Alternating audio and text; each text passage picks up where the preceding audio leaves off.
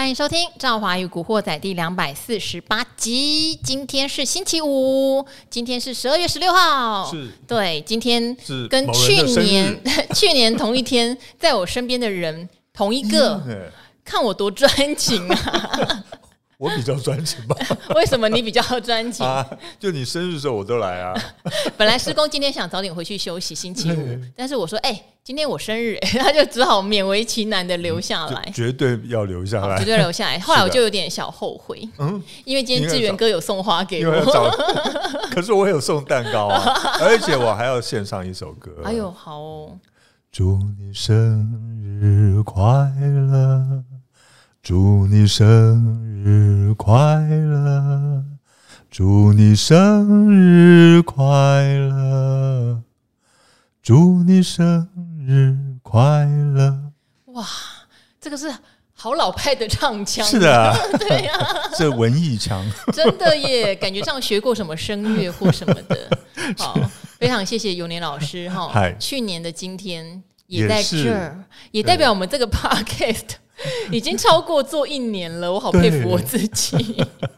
好，但是今天台股没有很亮丽哈，今天台股是下跌超过两百点。是，呃，当然昨天的美股状况也不好，美股的四大指数几乎都是各跌了两趴左右。这原因在哪儿呢？今天早上同仁开会也说啊，为什么联准会升息两码？那这件事情是前一天的，那为什么昨天跌呢？哈，因为昨天是欧央啊，欧洲央行出来说话了。现在的问题哈，其实大家再去思考一下。欧洲的通膨状况一样还是比美国严重，重，比台湾严重，比亚洲严重。它是一个通膨继续很严重的地方哦。欧洲的经济体值比美国烂，比台湾烂，嗯，比很多地方都烂。哈，但是它还是被迫要一直升息。嗯，这就是之前我们常常讲的，升息这件事情最好是在景气热过热。哦，要压制的时候，神会健康一些。对，没错。但现在的通膨的状况就不理想啊，景气不好。嗯、但是因为也有一些战争的因素啦，哈，运输因素，或是中国的它目前才刚开始解封啦，之前有一些世界工厂也停摆的因素等等等等等等，造成的这个高通膨是不好的。对，所以变成这个升息在景气差的情况下，它变得很刀刀见血，也可以这么讲。是，对。对哦，其实这个在我之前哈，在去年底的时候我就讲过这件事情，就是说，那如果说美国联准会一定要坚持要用升息的方式，而且是用唯一的方式来这个打压通膨的话，我我当时就有讲到，就是说你要用这个方式去打压通膨，恐怕通膨还没有打下来，那么经济景气已经被打下来了。结果现在看起来好像真的就是这个样子。嗯，然后欧洲的景气那么差，他们还是得升息。这件事情其实就吓到欧股了。欧股觉得我们真的没有再涨的条件了。对，尤其像赵华有一些研究欧洲的朋友，因为我知道台湾投资人说实话对欧洲比较冷感。嗯，对。但是我们这些好朋友们，他们可能不太敢放空美股，也不太敢在这时候去踢台股，他们就一直在放空欧洲，就觉得欧洲真的很糟糕这样子。没有错啊，真的。欧股的大跌也导致昨天美股哈也觉得我要面临这个问题啊。嗯哦，就我的终点利率，所谓终点利率就是升息要升到哪里？升到这个利率五点一趴。而且这种事情，说实话，它也不见得说死。你可以说，也许它不用升到五点一，那你也可以说到后来发现状况不对，它继续升，哦，都是有可能的。那你有想过吗？在台湾可能很多年前，施工知道啦，我们的利率有曾经七趴八趴有吗？哦，上十趴的都有，都有吗？哦，但是相信这一代在听 Podcast 的。呃，大部分的听众朋友对于利率的想法就是，不就是三趴以内吗？哦，两趴以内吗？哦，台湾一直在低利率的环境。对，没错。那美国现在要面临的就是告诉你，至少明年我们的基本利率就是五趴。好，基本的五趴。那五趴会造成什么？其实往坏的地方想，就是你不敢买房子了吧？你新城做的房贷。要超过要这个五趴哎，哦，甚至比这个高，因为是放贷嘛，那个很可怕。企业要扩张，你敢借钱吗？你不敢吗？你借贷的成本变得很高啊，对不对？所以它对于经济的发展是绝对有杀伤力的。没错，哦，好，在这样的情况下呢，呃，大家如果常常听我们讲，也知道还是会诉求说啊，农历年前啊，会有一波啊，上年限啊什么的。可是赵华也会想啊，就剩下二十个交易日了。我有必要这样吗？我是不是现在可以收网了？哈，所以 这边这边请到的，哎、欸，我讲了半天没有把你介绍出来耶。哎、欸，我自己刚才已经先跳出来了。股市施工有年老师哈，可不可以来帮我们讲一下？像今天一个两百点的回档，嗯、伴随着因为零零五六调整成分股的爆大量，将近三千亿哦，哈，三千亿，但是却往下杀，是不是一个比较不好的 sign？哈，这是一个。然后第二个是。那为什么我不干脆先收个网？农历年后有低点，我再、嗯、我再介入嘛？OK，好。那么我们先下个结论哈，就是关于成交量的问题哈。那今天的成交量三千亿呢，然后来一根黑 K，而且是跳空开低的哈，这个黑 K。那么呃，理论上来讲，这个有一点像是一个起跌量啊。一般来讲呢，在你收长黑 K 的话，一般来讲的话，出大量。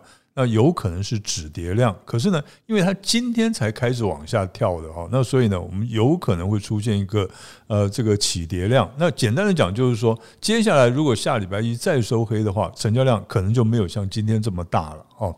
那这这一点呢，投资朋友要注意一下。也就是说，今天的跌，我们再次讲，很有可能是个起跌而已。那可是这个跌呢，能够维持多久呢？如果完全按照技术面上来看的话，我个人是认为说。大概最多最多跌到下礼拜四，哦，那么应该是理论上来讲，跌到下礼拜三算是一个比较呃正常的一个走势。那跌到礼拜三，大家想说哇，一天跌两百多点，那么要再跌三天的话，不是跌一千点了下去了哈？那事实上呢，我个人认为说不太容易说每天都收这么长的黑哦，甚至于呢，接下来的三个交易日有可能就是一个震荡走低的一个走势啊，就是说。呃，有可能呢，说不定礼拜一呢，它还可以收个小红之类的啊。那么这样子跌下来，那所以呢，嗯，刚才这个赵华就是有这个怀疑到，就是说，那还会有红包行情吗？还会有做账行情吗？我觉得，如果单纯从我们台湾股市的技术面来看的话，我认为是会有的哦。而且呢，这一波的反弹呢，哈，我们从我们这样子讲好了，从今天的这个盘中的低点一万四千四百四十七点开始起算好了，应该是有机会反弹个最小的反弹幅度，应该也可以有个呃八百点左右的一个反弹哦。那为什么？所以就是到一万五千，但是一万五千点左右，一万五千点。好，你只算了一万五千八百点呢？呃，因为。它可能会呃一万四呃一万五千两百点左右，对，嗯，对哈，这个差不多是在这个附近。那如果说整个国际股市呢都能够呢这个蓬勃发展的话，都开始止跌，开始展开一个强力反弹的话，不排除哦，它跟前一波一样来个一口气呢反弹个两千点，这个可能性是有的。两千点我是不敢想啊，哎，我也不太敢想。好，但是因为上次跟施工赌也赌输了嘛，所以有时候市场就是你不要预设太多的立场，对，但是你可能自己心里面要有一个方向。是的，当你心里面有一个方向的时候，有些钱没有赚到的时候，不用太在意。对，好，就像我觉得最近我觉得比较奇妙的是，很多外资啊开始调降台湾一些大型的科技全职股的平等喽。哈，明明这些科技全职股在两个月前他们。也就是现在这样，就是我的意思是，我们都知道他们会面临一个比较呃往下走的第四季，以及继续往下走的第一季。嗯，对。可是这个时候才去来调降平等，你会觉得那你之前买心酸的吗？哦，像之像瑞玉被调降 平等哈，这个甚至目标价只有两百三四十块，现在瑞玉还有快三百块钱附近，讲的就是这个 PC 市场很多的半成品库存还是非常严重。啊，这个。跟十月没有不一样啊，对啊，十月我就知道啊，对啊，为什么现在当归人家？其实跟八九月也是 差不多啊。好，就嗯好，那当然最惨就联发科哦，嗯，联发科十月营收出来哦，月减百分之四十，不跌，对，六百涨到七百，对，好，大家就说哦，大家都知道这件事啦，利空出尽啦，哦，呃，业绩都知道他们在塞货，哦，知道啊，他们在塞货，我们都知道。今天昨天开始高盛就调降联发科平等，目标价还比较客气，七百多，今天已经有外资调降到五百多了。今天连续三连发，三家外资报告砍它，哦，这个也被砍。联勇刚刚也看到啦，外资调降目标价到一百六十一耶。对，我所以刚刚我刚刚看到这时候，我还在想说，他今天收盘收多少啊？是还在三百附近啊？对呀，对，因为我就以为我我我记错了，你知道吗？就想说，我记得是三百多块啊，怎么会调到这么多哈？那。事实上呢，其实我们可以看到，但为什么外资都会一直在调降这一些，尤其是上游的这一些的这个呃族群的个股的他们的股价啊？那我觉得是有一个很主要的原因了，就是因为，因为我们都知道升息对于高科技股是最不利的啊，对它最不利，所以呢，呃，大家现在是比较看衰这个电子股啊，这是毋庸置疑的。尤其是呢，你去看那个美国的 n a s a 指数，那 n a s a 指数就是高科技股的代表嘛。其实这一波的美国股市的反弹呢，四大指数这里面的 n a s a 指数的反弹幅度是最小，而且呢，它是率先破底的啊。所以你就由此可见呢，这个外资它不是呃对我们的这个台湾的电子股呢就看不顺眼而已，它其实呢它是看到美国的股市高科技股就是已经跌得很惨了，所以呢他们顺势降低我们调降我们台湾股市的这些电子股的平等。嗯，好，但是调降的话也就嗯，我好多朋友看到报告这个说法 啊。怎么现在才开才做？对，怎么现在才做？没有错，对哦。所以有时候资金市场是这样，我现在要把它往上拱。对，即使是一模一样的东西，是就把坏的也可以说成好的，没错。但现在差不多了，要收割了。对哦，就好的也可以说成坏的，或者坏的就直接说对对对，那就是坏的。对哦，有这样的问题，所以有时候我会觉得看基本面或产业面，觉得很差差差，就这个原因。对啊，那有这样子的，没有错。可是说实话啦，展望明年哈，状况好的公司相对是比较少。对，只是只是投资节奏上面，我反而我自己个人。我还是比较传统派，我的传统派是说，我相信大家会看到第一季有非常多的公司哈，包括台积电本人哦，跟第四季比起来的季减幅度有机会将近快要二十个百分点哈，有机会的哦。然后第二季可能还会再下修一点点，是，但三四季它就会开始出现季增了，应该是。对。那通常投资在这种时候就相对比较舒服啊，对，当然价位也要舒服。如果大家就是硬撑着哈，像我知道有有一些 也是来上我们这边的达人，会认为会只是会硬撑撑到回温为止哈，硬撑就比较没有那么好的投资机会。说实话，对对，会变得很难做。嗯。所以明年四季的节奏，永年老师认为是一个会是什么样的节奏？我觉得第一季应该是会比较弱了，这个是毋庸置疑的哈。那到了五月哦，因为我算哈，大概是到五月之后，五月到九月呢，可能会是一个区间震荡的一个走势，就是呢上上下下的这种走势哈。那么这个五月到九月这种走势呢，可能会变成一个形成尝试来筑底哦，尝试筑底，或者是呢想要开始展开一波反弹。所以我不排除呢，在第三季的时候，它会展开一个波段的反弹哦，就是呃，告诉你说，哎，低点已经到了，展开一个反弹。可是我比较担心的是，到了明年第四季呢，甚至于到了后年二零二四年的第一季，我我比较担心呢，它会再拉回来，再做一次底，因为呢，这一次的回档哈，它是在基本面的问题，它不是出现在技术面的问题。也不是资金面的问题，因为资金的问题好解决，我只要减息，我只我只要降息，我只要呢释放出资金来，那这个就解决了。可是呢，现在明年就是我常常讲的哈，今年我们大家碰到的问题是什么？大家关注的焦点都在通膨，然后升息，然后美元升值，碰到这三个问题。可是明年呢？其实事实上，我原本是预估明年才开始会看到经济景气衰退的问题。可是现在看起来好像第四季就开始了啊！那经济景气衰退这个问题呢，就没有办法很快速的解决掉。那大家都会讲说，啊，那我们等到呢二零二四年开始降息的话，那么经济景气就会恢复起来，就会这个复苏了。对，没有错哈。可是呢，因为这个货币政策的递延、时间递延的效果。它可能反应不会这么的快，因为呢，经济景气就像是大牛一样哈，它要这个转向，它会花要要一段时间的，所以我觉得大概明年的大家现在都比较看好，明年下半年应该有机会反弹。可是我觉得它也是一个打第二只脚的一个，就是反弹起来之后，它还会再打第二只。那你会看到脚打这么后面耶？哦。哎，不是在这个可能第二季就可以见底这样的状态。呃，第二季会见到左脚第一只脚，嗯，对，然后到呃第四季或者二零二四年第一季才会见到右脚。这样还蛮临时的，哎，对，没错，还蛮临时的。然后所以选股上面的话，要特别的。呃，特别留意对各种讯息，没错。对，那如果真的觉得选股很辛苦的，其实我现在打开我的股票清单，还是那些本来拿来选做存股的标的。对，在这段时间没有什么大涨啦，但是也是稳稳红，也是偏红的，就是几乎都是还稳稳有一点点往上垫。没错，对哈，这时候你就会发现有一些稳定型股票对自己持股信心 会比较有保障嘛。没错，而且我再补充一下哈，因为呢，明年的行情我是看得比较淡，嗯，可是呢。对于纯股族来讲，明年才是真正应该进场买股票、买纯股的最佳的时机。其实永年老师说的是对的哦，因为我今年看到很多的公司都回跌喽哈。你说它是呃膝盖斩也好，脚踝斩也好，可是它其实都没有进入到历史上你觉得甜的价位。这也正常，为什么？因为二零二二年的企业获利还是比历年都强劲非常多。没错。这个事情大家一定要记起来哈，毕竟股票跟跟它的基本面是主人与狗的关系。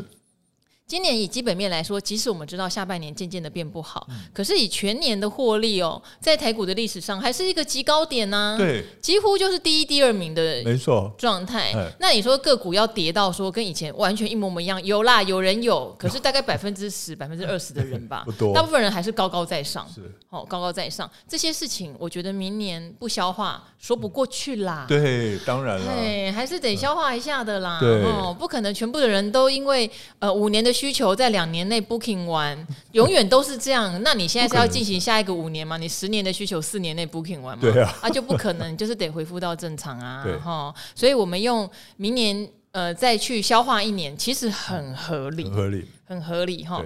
那我也支持永年老师讲的，其实今年修正到一万三千多、一万两千多的时候，并不见得会让你觉得非常多的股票很便宜，没错，哦，并不会觉得。但是你说波段弹起来，当然有人就一下弹了三成、五成，嗯，确实也是蛮蛮不错的，但那就叫波段。对，那个就叫波段哈。好，那这边的话呢，我看到有人留一个东西，其实我也是很困扰哈。上次朱老师来，我们也特别讲了一次，他说呢，台湾股市资讯网有广告，广告看到朱老师还有理财达人秀，很大很大的图片，知道是诈骗，但有疑问，到底为什么会一直跑出来啊？大家也会这样吗？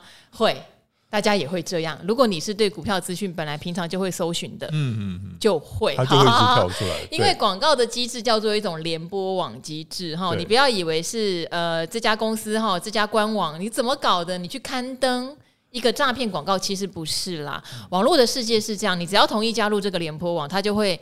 呃，在你的广告版位的空格里面自动送上适合的价格的广告。是，好，我不晓得这样讲是不是很抽象，但总之一个官网它不会有主动来叫叫你登的有，嗯、哦，那个是买版位。其实这种客户不是那么多，对，对，比较多的就是。哦，我你我现在告诉你哦，我这个官网有三十个版位，嗯，哦，大概希望的呃放的广告的价格大概是多少？那联播网就会去配送这些广告，嗯，那你就会看到诈骗出现，甚至呢，你知道多厉害吗？像我们有有一些官网的形式是，它会下面留三条文字型的连接。哦啊，也是给一些广告商用的哈，例如说，嗯，你肚子不舒服吗？你可以吃这个益生菌什么的之类的。本来是这样的想法，但后来都已经变成，你知道为什么一个七十六岁的人也能翻身吗？哦，这个朱老师怎么样怎么样？怎么样？点进去就都是诈骗。对，好，那不是这家官网自己写的文章。对，好，就是因为这种联播网制度，那我们有时候抓到的时候会写信给对方说，你能不能把这个来源关掉，就是不接受这个广告配送啊？嘿，对。困扰啊！哎呀，我已经被困扰了三年啦。对，很困扰。但是我理解为什么大家会常看到朱老师跟理财达人秀，因为我们连那种教学影片都被诈骗集团拿去投广告。对，没错。啊，困扰啊，好不好？所以大家还是锁定啦，你就听这个《赵华与古惑仔》，然后看理财达人秀，直接看。有年老师也有直播，对哦，而且有老师直播，你去上面呛他，他也不会封锁你，除非你讲的太脏了。对，没错。好，然后还有这边哈，举头来捣蛋哈，好，感谢华神请到股干爹来开示。我觉得很谢谢你们，因为我前两天一天是光哥陈义光，哦，有一个就写支持光哥，第二天是股干爹，哈，我觉得他们都不是那种平常会去上人家 podcast 的人，几乎没有，哦，光哥的第一次我记得给我，第二次应该也是我，哎呀，真是 连续两次。股干爹他有上过丹尼表姐，但是他有说来这边就不一样了嘛，畅所欲言，因为大家都是同道中人，哈、哦，这个总金数据大家都可以聊得很开心，哈、嗯。好，所以他这边讲说，你的用心提醒，相信很多人都感受到了。原本失去方向的我，又充满信心。嗯，我这边也是有点好奇，为什么？会充满信心，因为股干爹讲的还蛮吓人的，嗯，就是五趴一定要付出代价这件事。哦、好，呃，佩服你把台湾的理财节目提升高度，造福大众，祝你身体健康，明年更上一层楼。好节目真的赞，嗯、我也觉得我的财经节目的质感是真的很好，对，没错，这个就也不是自夸啦，对，嗯，好，那我也希望，当然越来越多的人知道哈，从电视上来看理财达人秀，或是从网络上。来看。嗯呃，以及收听这个《赵华与古惑仔》，对。哦，这个我也希望越来越多人能够听到更多不一样的观点，更高层层次的观点，嗯，更对。的策略跟操作的心态。是的，好，那礼拜五了，那、哎、我要跟施工去吃饭了，对。哎 师公很贴心，他带一个蛋糕给我们团队，哈，所以我们等一下要一起去吃蛋糕了。今天非常谢谢永年老师，那正好在这边生日的愿望哦，嗯、也要传送给每一个听众。我希望每一个听众哦，你们在二零二三年哈、哦，想要达成的事业成就。一定都会达成。是的，还有第二第二个愿望哦，嗯、最重要的哦，哦，第二个愿望就是每一个人跟你所爱的家人们身体都非常的健康，非常的平安。是，好，那第三个愿望就留给赵华自己喽。当然喽。好，哎、好，那我们今天赵华与古惑仔就先到这边了，跟各位亲爱的听众朋友们说拜拜喽。拜拜。